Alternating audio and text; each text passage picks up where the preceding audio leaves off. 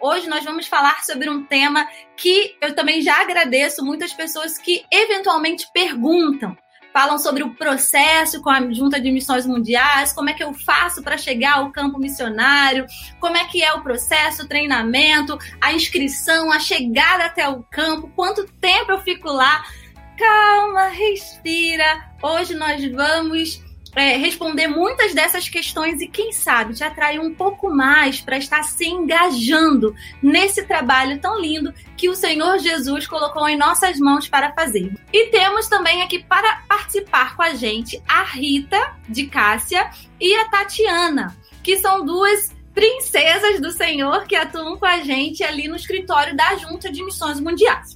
Então, é, a primeira pergunta que eu quero trazer é sobre essa essas dúvidas que aparecem, né? As pessoas, às vezes, a gente. É muito comum a gente ouvir de um vocacionado, Tati, que ele fala: Nossa, eu tô me sentindo que o Espírito Santo tá me, me chamando para ir pro campo e agora eu tenho que largar tudo. Como é que eu vou fazer? É, como é que é o processo? Como é que eu vou escrever? Quanto tempo eu fico? Quanto tempo missionário? Mas eu não queria isso por três anos. Eu acho que eu vou. Meu chamado é para um ano. E muitas dúvidas, assim, nesse sentido. A gente já abre aqui dizendo que nós temos diferentes maneiras de atuar com a Junta de Missões Mundiais, porque existem diferentes tipos de chamado. Pois somos pessoas diferentes que atuam de acordo com a mar maravilhosa multiforme graça de Deus. Então, dito isso, a gente sabe que a Junta de Missões Mundiais tem formatos diferentes que se adequam a diferentes chamados e diferentes prazos de permanência no campo também. Você pode falar um pouco sobre isso para gente? Sim, Renata. É, é um prazer poder conversar sobre isso, né? E, e, poder ajudar as pessoas a entenderem esse processo todo. É, a gente tem diversas maneiras de poder servir no campo através da Junta de Missões Mundiais. Você pode ser um missionário MLT de longo termo, ou pode ser um missionário de tempo determinado, que pode ser um voluntário no programa Voluntário Sem Fronteira, ou também, se você for jovem, pode servir no programa Radical. É, você pode dedicar anos da sua vida, ou você pode dedicar um mês de férias como voluntário, um ano. E se você for jovem, quem sabe, um ou dois anos no programa Radical. Então, as maneiras são diversas. Você pode escolher e vir com a gente tem uma vaga para cada chamado, né? Tem o tipo, a JMM, ela tá aqui há muitos anos, né? 108 anos já, faz, executando esse trabalho, essa missão maravilhosa, que eu sou grata a Deus todos, todos os dias por ter nos vocacionado para isso, nos convocado para isso. Então, não importa qual seja o seu chamado, tem uma vaga para você aqui só vem. Agora eu queria chamar a Rita, Rita de Cássia, para estar tá aqui 113 anos da Junta de Missões 113. A eletrônica acabou de me dizer aqui. Então não são 108, eu acho que eu dormi alguns anos, são 113 anos com a Junta de Missões Mundiais. Então a Rita que trabalha ali na gerência de missões mundiais, aqui quando você vai fazer uma visita na sede da Junta, você vai provavelmente encontrar com a Rita após a pandemia, né? Não agora, no Amém. pandemia. Amém. A gente já profetiza o encerramento dessa pandemia que ela já está fazendo hora extra, certo? é, já vou pedir aqui, antes de eu fazer a pergunta para Rita, esse assunto de se inscrever na junta, de chegar até o campo missionário, de, de essa seleção dos missionários, como é esse processo missionário da junta, é de interesse seu? É de interesse de alguém da sua igreja? Você já ouviu alguém perguntando sobre esse assunto? Então, aproveita e compartilha o nosso link com essas pessoas e eu também te incentivo. Tem alguma dúvida? Pode colocar essa pergunta aí no chat que a gente vai responder. Temos um ponto eletrônico hoje que veio lá da Suprema Corte para estar respondendo diretamente, então pode colocar aí a sua pergunta. Mas, Rita, eu queria é, te fazer uma pergunta. A gente sabe que quando a pessoa é vocacionada, tem um processo particular. Uhum. O Espírito Santo falando com aquela pessoa e, e, e, convencendo, né? Não do pecado, porque do pecado ela já foi convencida antes, quando aceitou Jesus, mas convencendo da missão dela, do que o Espírito Santo quer que ela atue e de que forma. Passado esse tempo, essa pessoa vai querer entrar em contato com a junta, e aí surge aquela pergunta: como é que é a seleção? Como é que é esse processo de inscrição? Quanto tempo demora? E todas essas dúvidas, você pode estar tá elucidando isso para gente agora?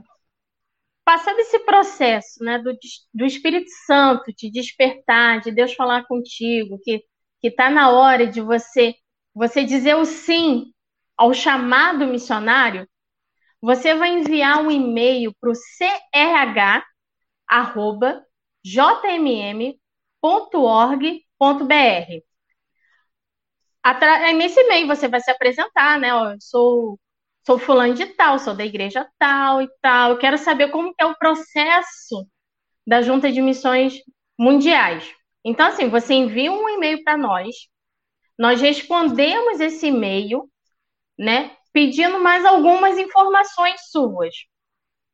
E nessas informações, nós mandamos alguns materiais, né? Que são perguntas pessoais.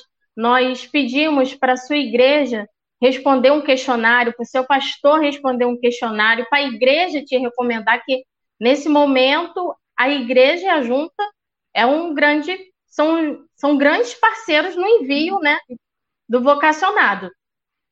Então, e é um processo que nós temos calma.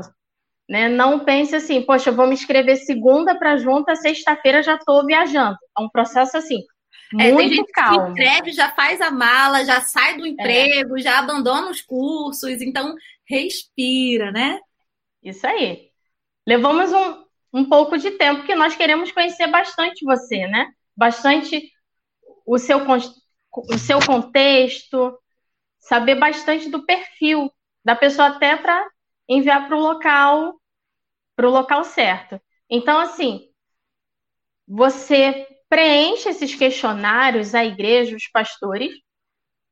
Você vai passar por uma entrevista com os gerentes de missões e os coordenadores do campo, né? Você vai realizar alguns exames médicos, né? Nós precisamos saber como que é a sua saúde. E aí tem a primeira etapa, que é o, com, o começo do, do levantamento do PAN, do nosso programa de adoção missionária. E você já ali já começa né, a ter parceiros, falar com pessoas do, do seu vínculo, com a sua igreja, com seus amigos, para estarem indo junto contigo para o campo.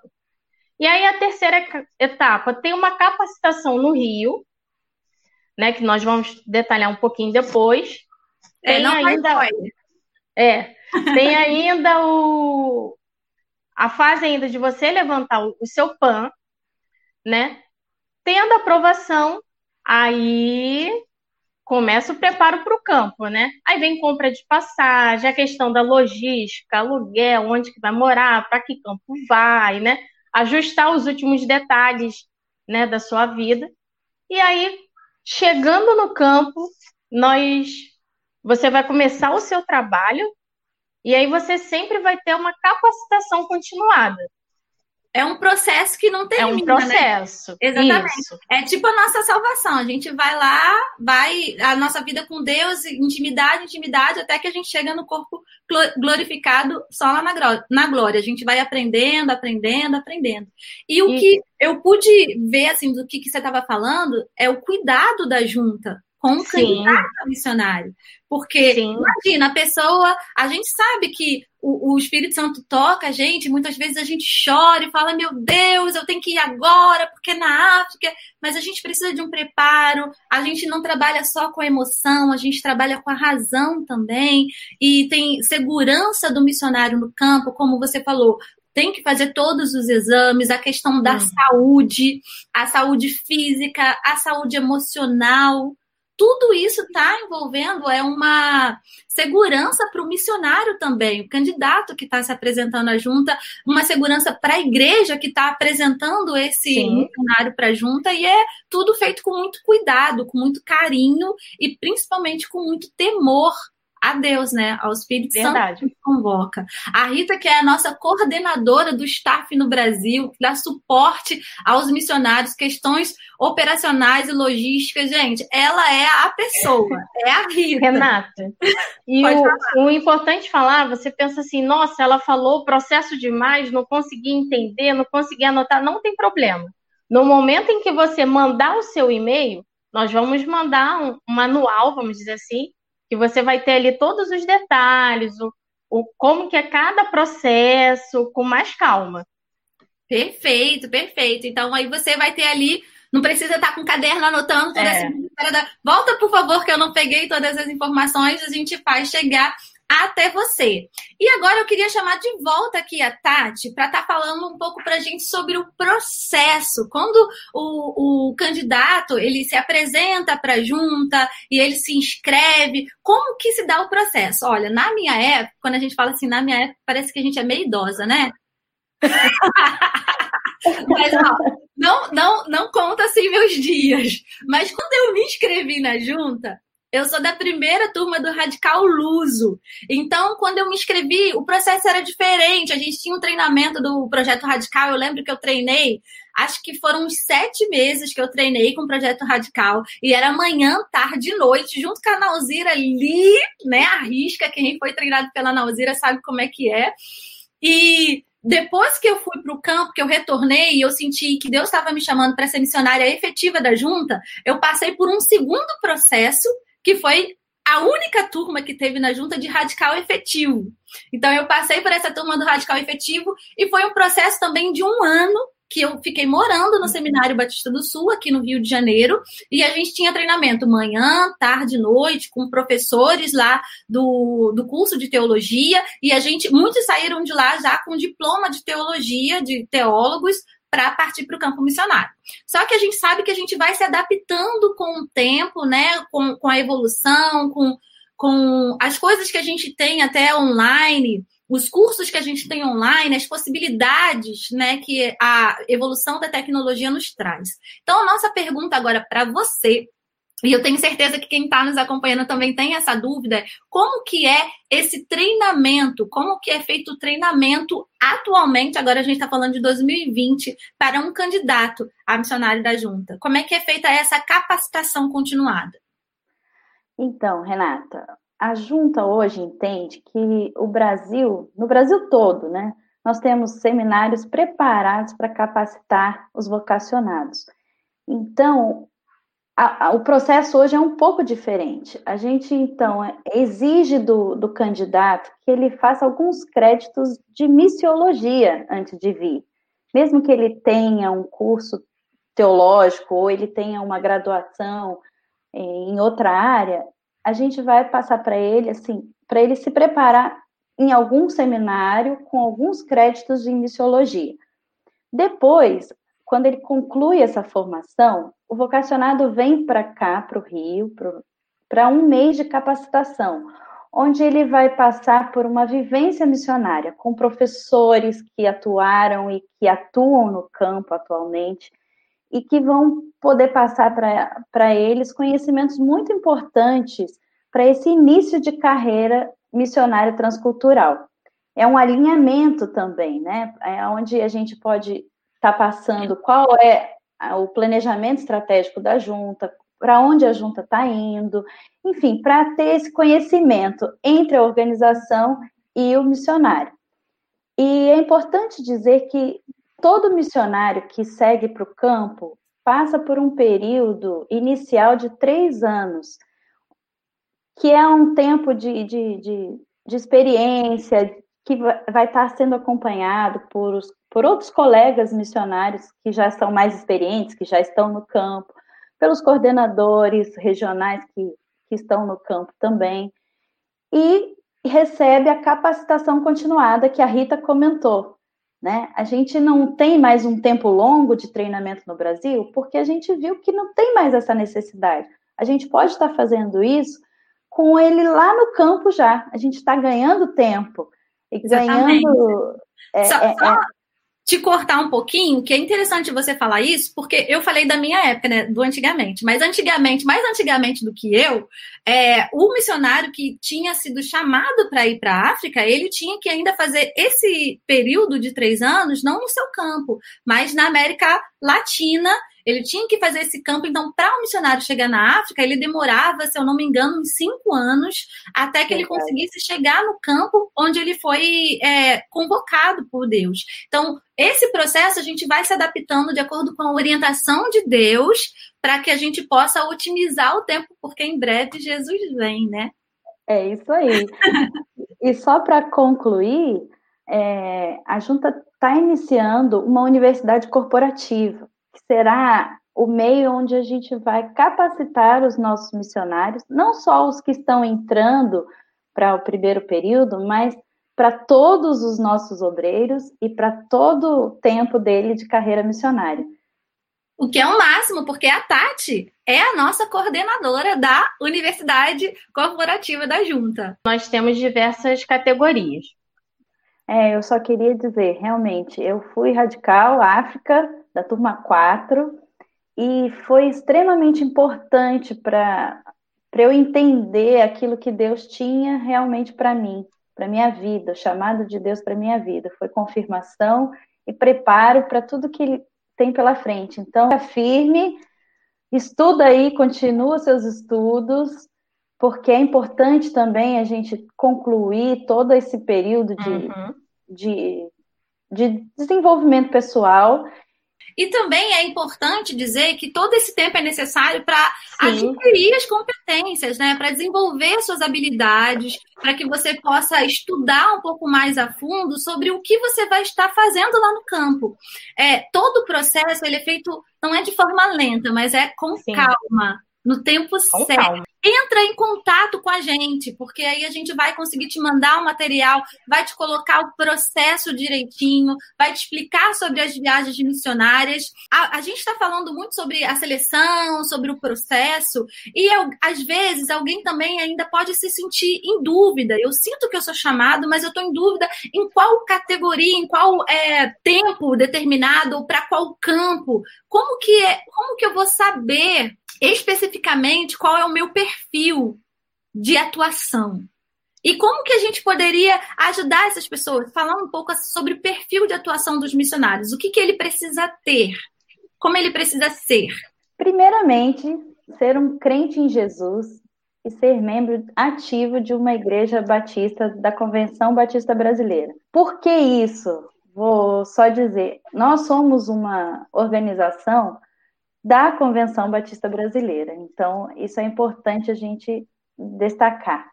Antigamente, como a Renata estava falando, as coisas vão mudando conforme o tempo e as necessidades, e a gente vai adequando os nossos processos. O perfil era para missionário era pastores, eram educadores religiosos, ministros de música, ministras de música, mas atualmente o foco da junta é trabalhar com povos não alcançados. Uhum. Então, pensando nisso, a gente sabe que muitos países são fechados e não temos como entrar nesses países fechados para o evangelho. Entrar dessa maneira. Então, a, a, a demanda que vem surgindo é por vocacionados, mas profissionais. A gente tem a possibilidade de entrar com, em vários países com profissionais, em vez de, de entrar num campo fechado como pastor, muitas vezes você não vai conseguir. Mas você pode ir como um médico, você pode ir como um professor universitário, você pode ir como um administrador, é, como um um profissional na área de, de desenvolvimento comunitário, muitas oportunidades vêm surgindo e tem aberto as portas para nós. Então, essa hoje é a necessidade que a gente tem de pessoas vocacionadas, mas que atuem né, de forma profissional. Um exemplo claro disso, que a gente pode falar aqui, a gente tem um país específico, é, fechado na Ásia, que a gente tem uma oportunidade grande de entrar e precisa de profissionais na área de Administração hospitalar, por exemplo, é uma coisa que é, é, é muito diferente, é. é específico, exatamente. A gente tem universidades, a gente hoje tem missionários atuando como professores universitários em países fechados. Então, esse é o novo perfil. Se você é um vocacionado e você entende que ah, é a minha formação, mas como você fica na dúvida, o que, que eu posso fazer? Eu não sou pastor. Você é um médico, você é um administrador, você é um professor. Se você sente o desejo de participar da obra de Deus, venha, porque a sua vaga está aqui, está te esperando. Isso é muito importante dizer, né? Porque, por exemplo, eu, eu percebo que coisas específicas que eu fiz é, da minha vida profissional, Deus utilizou tudo isso no campo. E, e, eu volto a dizer, eu já falei isso aqui numa live, eu volto a dizer, Deus é intencional em tudo que ele faz. Ele não desperdiça nada, ele utiliza tudo. Então, talvez a Tati não tenha citado a sua profissão ou uma coisa que você saiba fazer muito bem, mas Deus, ele está contando aquilo. Ele está contando com você nisso. Então, não perca a oportunidade, se inscreve, manda um e-mail para a gente que a gente está querendo ter esse contato com você. É, temos uma novidade aqui, o ponto eletrônico está aqui vibrando, gente. Vamos ter uma caravana somente para melhor idade. Já entra lá, já escreve seu e-mail. Agora, Tati, voltando aqui com você, antes do nosso tempo terminar, então eu vou fazer já duas perguntas de cara. É, a gente sabe que a Junta de Missões Mundiais tem atuado em vários países do mundo inteiro. Eu não vou dizer que todo mundo, porque eu não tenho notícia da gente ter missionário no Alasca, mas eu sei que em vários países a gente está lá presente. Como está o quadro de missionários hoje? E Rita, já fica aqui a pergunta para você também. Antes da pessoa entrar na Junta de Missões Mundiais, de passar por esse processo de seleção, ela tem que ter uma casa, né? Uma igreja que apoie, a igreja que envie, a igreja que vai estar lá sustentando em oração. Então, qual que é a importância da igreja nesse processo? Vamos lá, Tati, primeiro. Tati, começa ou começa? Ah, Tati. Bom, aí estamos nós. A junta hoje tem um total de 2 mil missionários e eles estão divididos por regiões. A gente, estrategicamente, a gente divide o mundo em regiões. Então, temos aí a região 1, que são as Américas, com 1.075 missionários. Temos a Europa como região 2, 56 missionários. A região 3, África Subsaariana, 594 missionários. A região 4 é o leste da Ásia, com 34. A região 5, norte da África, Sahel africano, Oriente Médio, 166 missionários atuando. Região 6, leste europeu, 26 missionários também. Região 7, sul e sudeste da Ásia, 81 missionários. E temos ainda projetos especiais, países com perseguição religiosa extrema. Temos dois missionários atuando. A junta está atuando aí no mundo inteiro, como vocês podem ver, e a gente tem o nosso foco em povos não alcançados. Você pode visualizar aí que realmente a gente está batalhando para trabalhar com esses povos. Muito obrigada, Tati. É muito importante a gente ver aqui os números, né? E agora, para finalizar, vou te pedir mais um minutinho do seu tempo. Então, Rita, por favor. O importante é, é, falar o seguinte, que a junta tem missionários, mas não tem missionários. Como assim? O missionário é da igreja, né? É a igreja que envia pessoas. Isso é importantíssimo. A junta é um instrumento de Deus, né, para essa parte de logística, para a questão do sustento, para viabilizar, né, esse envio missionário.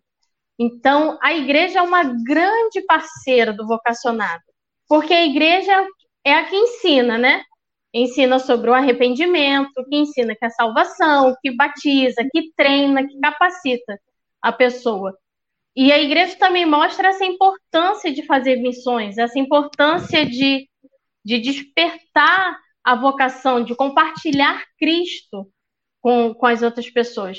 E é importante também falar que é a igreja que comissiona a pessoa. Igual a gente vê em Atos 13, né? Que a igreja de Antioquia separou líderes e tal, e enviou. A igreja também tem esse papel hoje em dia. E é a igreja que comissiona e cuida também dos seus missionários. Né? Ela pastoreia, ela cuida quando, tá, quando precisa de alguma coisa, quando está doente, quando precisa trazer para o Brasil. A igreja também é, é, fundamental nesse processo do cuidado do missionário. E a junta, como eu falei, é uma, é uma agência missionária que é facilitadora do envio né, do trabalho missionário desenvolvido nos campos transculturais. Né? Então, o nosso papel é estratégico, é conectar o vocacionado com seu perfil e com a necessidade do campo. Ou seja, a igreja tem um papel fundamental e específico, e só cabe a ela o envio do vocacionado.